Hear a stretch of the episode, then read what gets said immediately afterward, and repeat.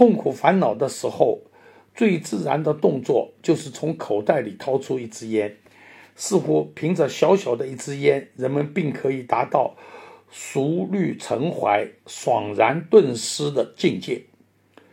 抽烟所带来的愉悦，只有烟民才能体会。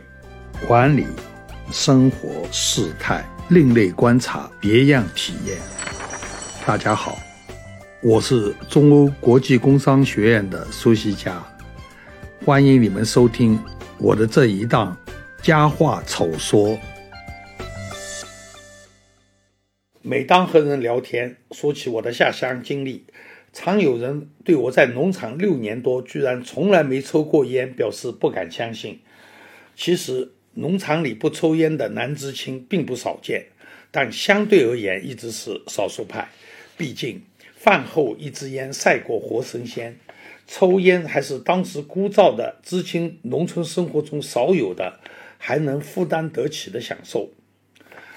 据记载，烟草于明朝末年传入中国。烟草初入中国的时候，人们用外来译音称其为“淡巴沟”，不久又冠以美丽的名称“金丝”“相思草”“八角草”等等，富有诗意。明朝尧吕录书中记载，吕宋国出一草曰“淡巴姑”。一名熏，以火烧一头，以一头向口，烟气从管中入喉，能令人醉，且可避瘴气。明万历年间，福建籍水手将烟草自菲律宾携回福建的漳州、泉州一带种植。中国人的勤奋加上农业技术的先进，使福建烟草的产量很快超过菲律宾，而且作为商品还反销于菲律宾。烟草这个称谓虽始于明代，但这个称谓的普遍使用则是清代。民国时期，为了区别烟草与鸦片，人们通常把烟写成一个一体字。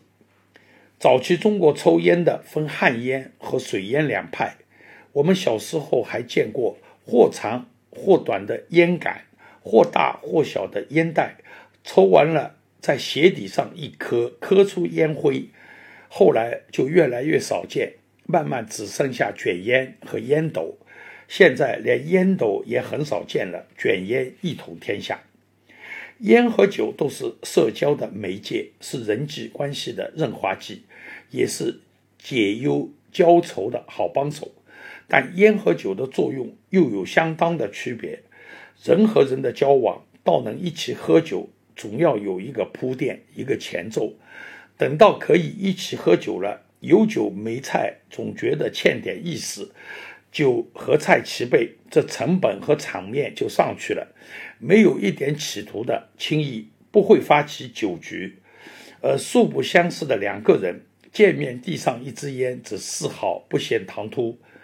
递烟是陌生人拉近彼此距离最简洁、最廉价的方式。当然，持续的时间也可能是最短暂的。递烟最尴尬的是对方不接，生生把你的好意打回去。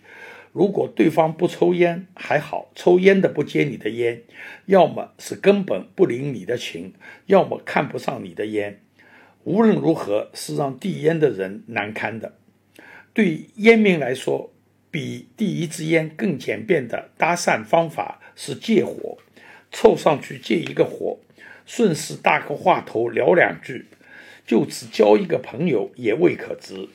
借火虽说是借，却从来没见人还过，而且出借一方毫无损失，还帮了别人；介入一方则可则可大大解了困，皆大欢喜。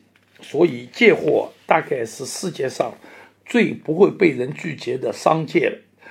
无怪乎俗语有“易过借火”一说。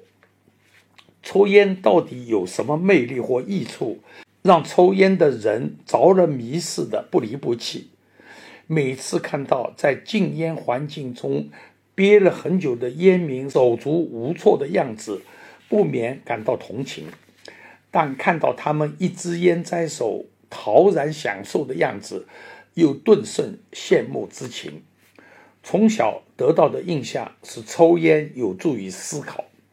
以前的影视剧中的人物，但凡碰到伤脑筋的事，几乎例外都要大抽其烟，非如此不能想出妙策。痛苦烦恼的时候，最自然的动作就是从口袋里掏出一支烟。似乎凭着小小的一支烟，人们并可以达到熟虑成怀、爽然顿失的境界。抽烟所带来的愉悦，只有烟民才能体会。曾经看到过一个排行榜，把二十一种给人们带来愉悦感的行为，按带来快乐因子多巴胺的排行顺序，抽烟高居第四位，仅次于投资交易、男欢女爱和还清债务。远高于听音乐、看书、喝酒、享受美食这些我们通常孜孜以求的享受。更不可思议的是，抽烟带来的愉悦居然还高于涨工资和工资到账。难怪乎，尽管抽烟引发多种疾病，早已被医学研究证明，但烟民的平均预期寿命据说比不抽烟的还高。抱歉。记不起来是在哪里看到的，孤往听之吧。在医务界专家和控烟环保人士的长期努力下，烟雾缭绕的镜头终于从荧幕和影屏上消失了，还观众一个清静。随着吸烟镜头消失的，还有香烟的广告，这在我看来多少有点可惜，因为财大气粗，烟酒的广告一般都拍得十分好看。印象中，万宝路香烟和喜力啤酒几个经典广告真是精彩。在后来的烟草官司中，有好几位原告回忆起自己吸烟的经历，都说就是被万宝路广告中帅气的牛仔形象所吸引而开始吸烟的。一九七零年生效的美国法律禁止在电视中播出香烟广告，上有政策，下有对策。烟商变状控制生产了迷你雪茄，因为雪茄广告不在法律禁止范围内。当时流行的广告语是：“How can anything that looks so wild taste so mild？” 怎么会有看起来如此狂野、抽起来却如此舒心的东西？真是创意十足。学贯中西的大作家林语堂是烟瘾很大的人。有一次，对一位有同样嗜好的朋友说：“有人认为不抽烟的人大多是清标双洁、道德高尚的。当然，他们可能有超群议论，在人前足以夸耀的地方。但是那些人不知不觉中已经失去了人类一种最大的乐趣和享受。我们抽烟的应该不否认，抽烟是一种道德上的弱点。但是在另一方面，我们要跟那些毫无弱点的人相处，千万要小心谨慎。他们永远清醒，绝不做出错误事情来的。他们的习惯是有规律的，生活是机械化的，情感永远被理智克制的。我当然也喜欢明白事理的人，可是那些仁兄整天道貌岸然，凡事彻头彻尾都讲究合情合理，请想。这样一位板板六十四的朋友，多么乏味，可有什么交头啊？现今留存的林语堂照片，大多都是叼着烟斗，正是味道十足。难怪他老人家看不起我们这些不吸烟的俗人。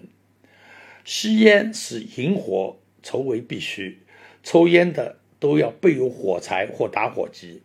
今天的烟民应该不会觉得这是一个问题或负担，但是在烟草刚刚流行时，火柴既不安全也不便宜。据史料记载，马克思曾抱怨他的《资本论》版税微薄，不仅不够他写作时买雪茄烟抽，而且连用来买火柴都不太够。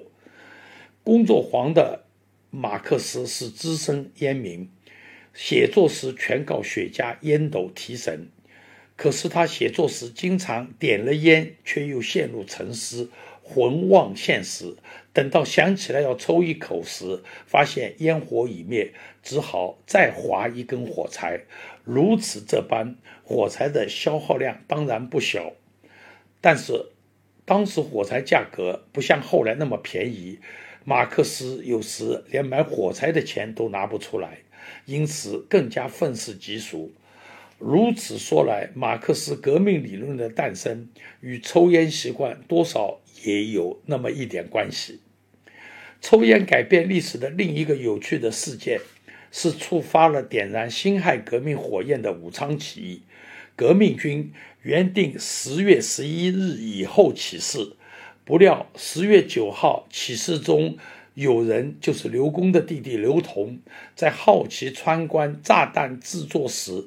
漫不经心地点燃了香烟，香烟意外引爆了炸弹，爆炸声招来了俄国巡捕，起义所用印信、旗帜和人员名册都被收走，并随即交给了湖广总督。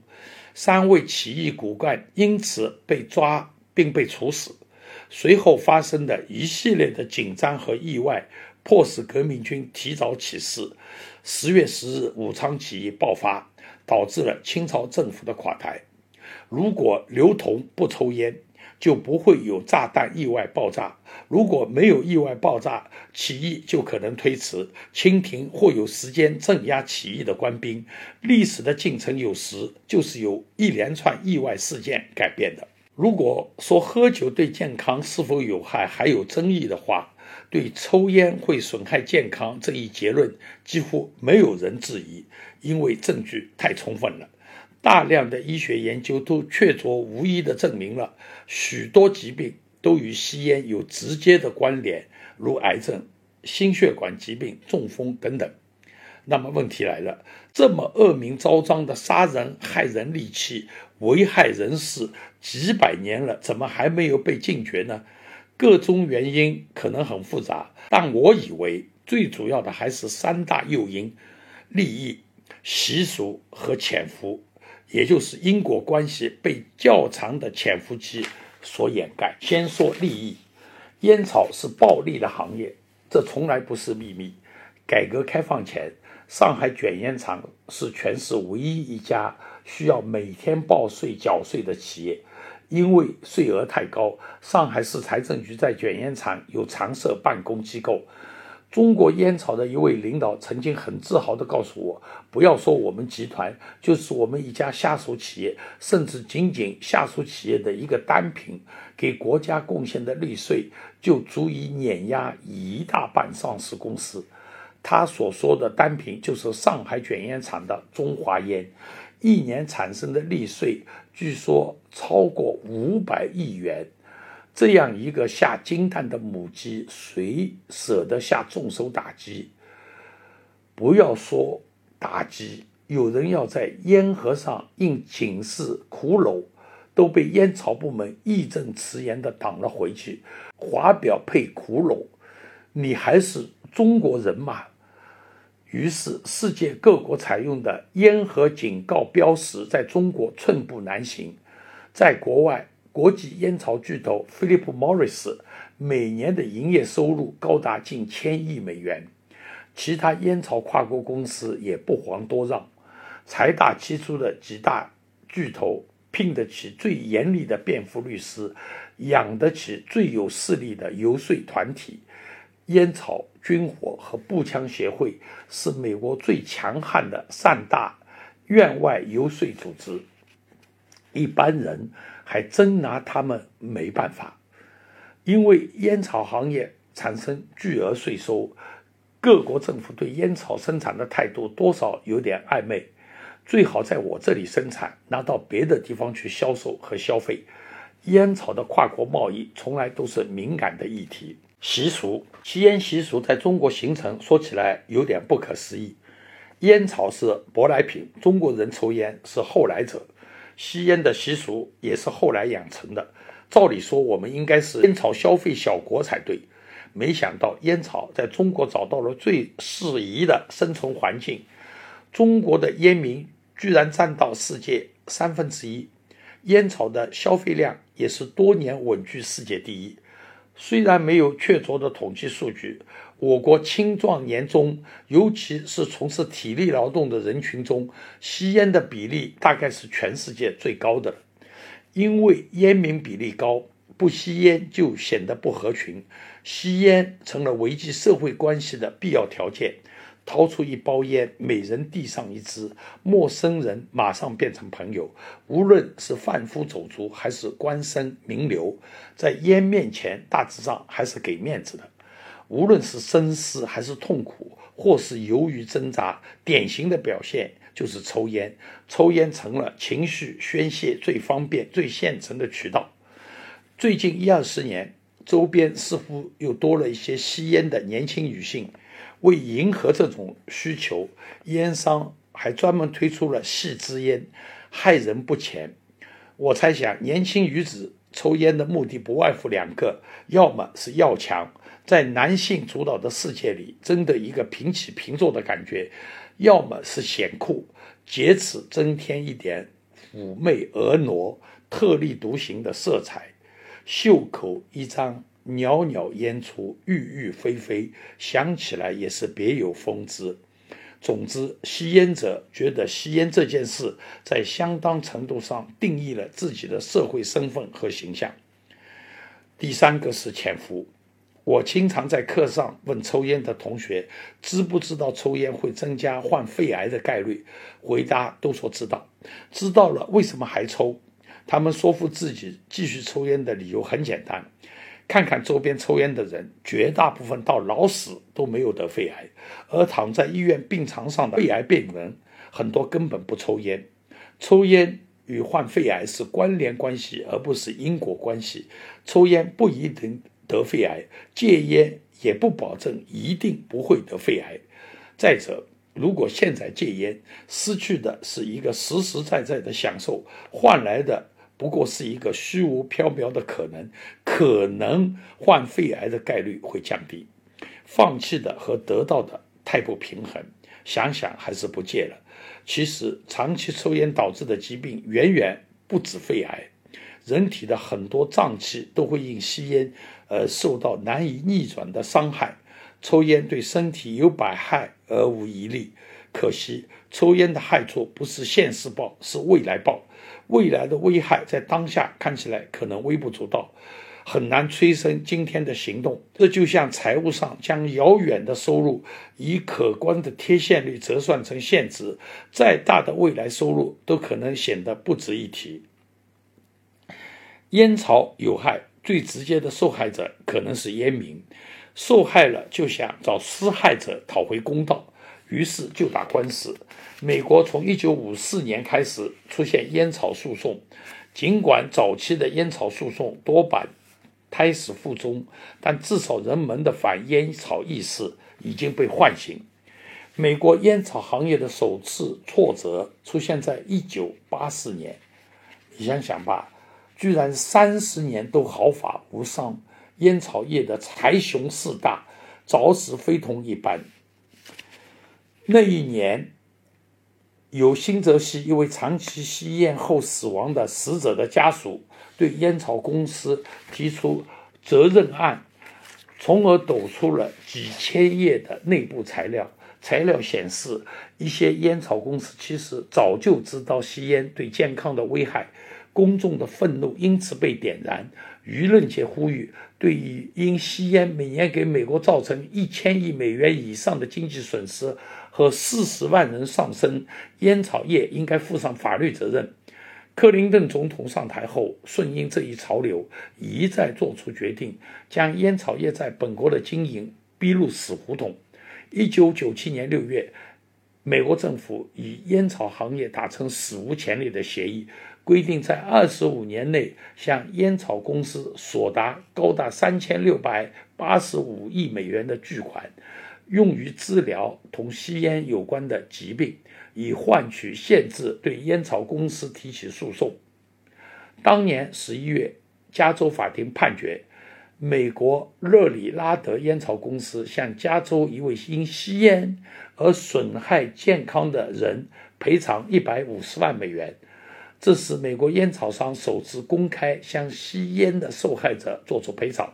从此，美国的烟草商再无宁日，打不完的官司在前面等着他们。一九九九年三月，美国俄勒冈州波特兰市的一个法庭判罚菲利普·莫里斯公司赔偿一位吸烟受害者威廉姆斯家庭大约八十二万美元的损失，此外还需缴纳七千九百五十万美元的惩罚性赔偿金。而此前的三个星期，加州旧金山地方法院也判决菲利普·莫里斯公司向五十三岁的帕特里西亚·亨利女士赔偿五千一百五十万美元，后者因长期吸万宝路香烟而导致肺癌。让烟草官司此起彼伏的，少不了律师的一份功劳。善于兴风作浪的律师看中了这门生意。发动烟民组织起来集体诉讼，有数十名受害者代表数万甚至数十万烟民向烟草公司伸张正义、讨回公道。这种待决的讼案，目前在美国据说不下百宗，烟草公司的狼狈可想而知。更有甚者。美国的州政府和联邦政府有样学样，也起诉烟草公司，理由是烟草引起的疾病令政府的医疗开支入不敷出。一九九八年，烟草公司与州政府代表达成庭外和解，同意在未来二十五年对全美五十个州做出两千四百六十亿美元的赔款。菲利普·莫里斯公司的股东。异想天开的也来起诉公司管理层，理由是他们处置不当，造成股价大跌。最后以一亿美元的庭外和解收场。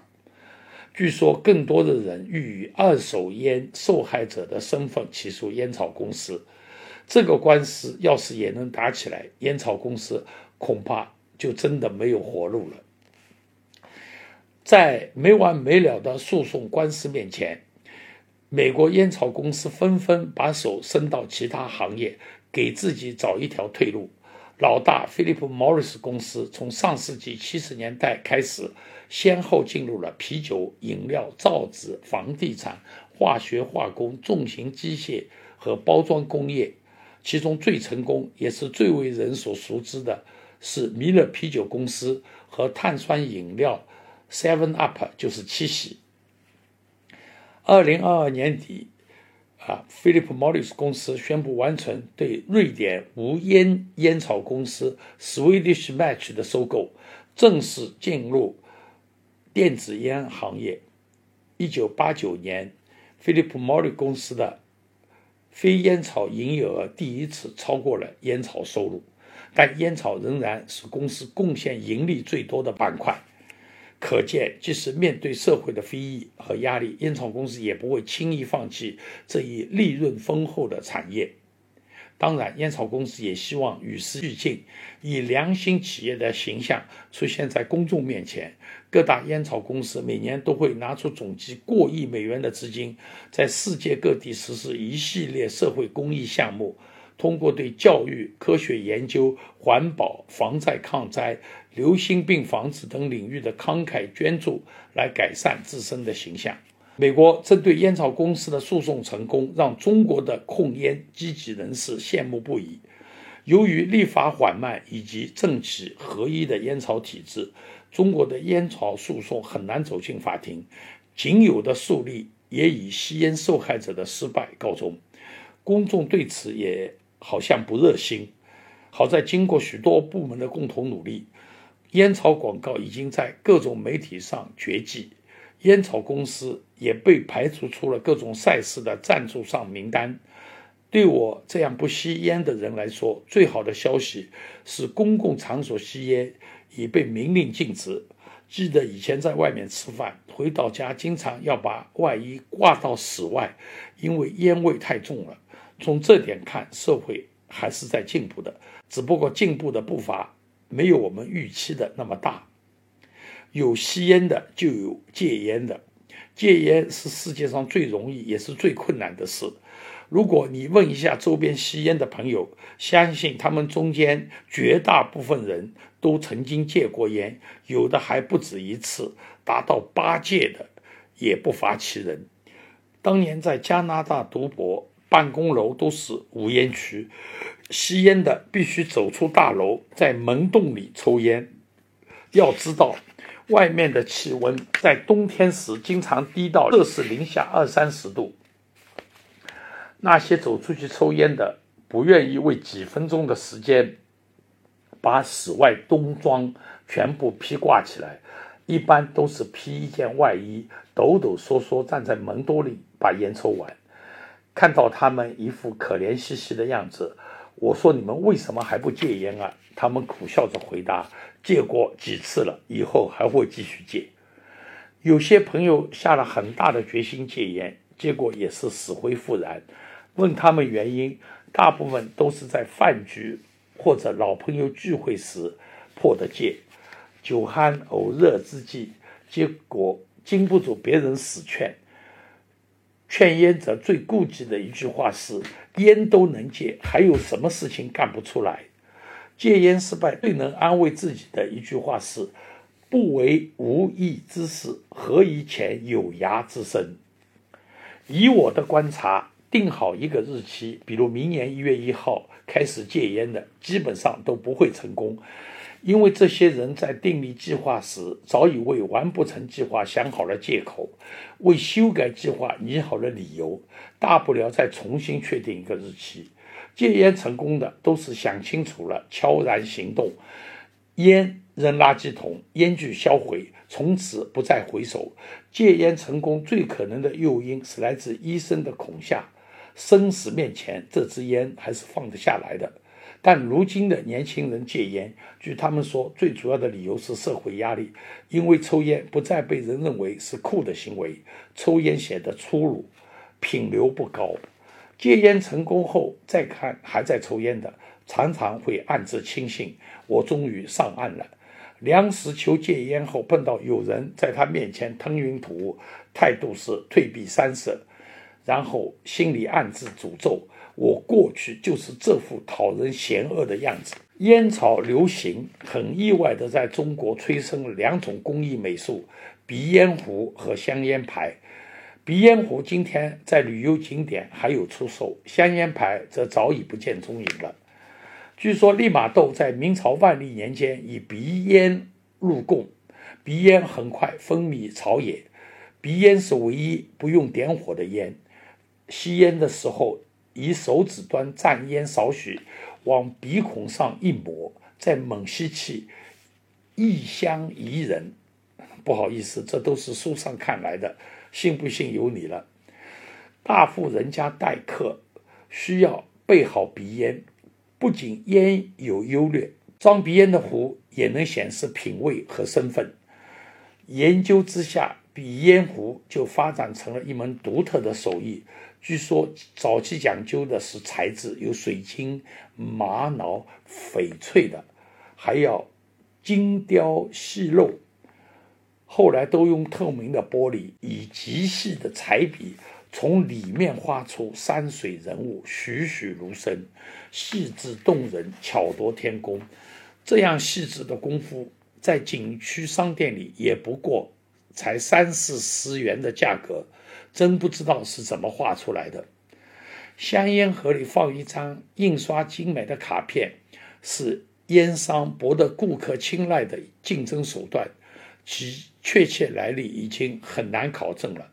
最初不过是山川文物、花鸟鱼虫一类比较赏心悦目的画面，随着竞争的加剧，成套的画片。被不断推出，从成语典故、民间笑话到《三国》《水浒》《西游》《红楼》，一套比一套多，而且每套都有一两张特别少见，甚至根本看不到，引得热衷者到处托人，并开出高价想收齐全套。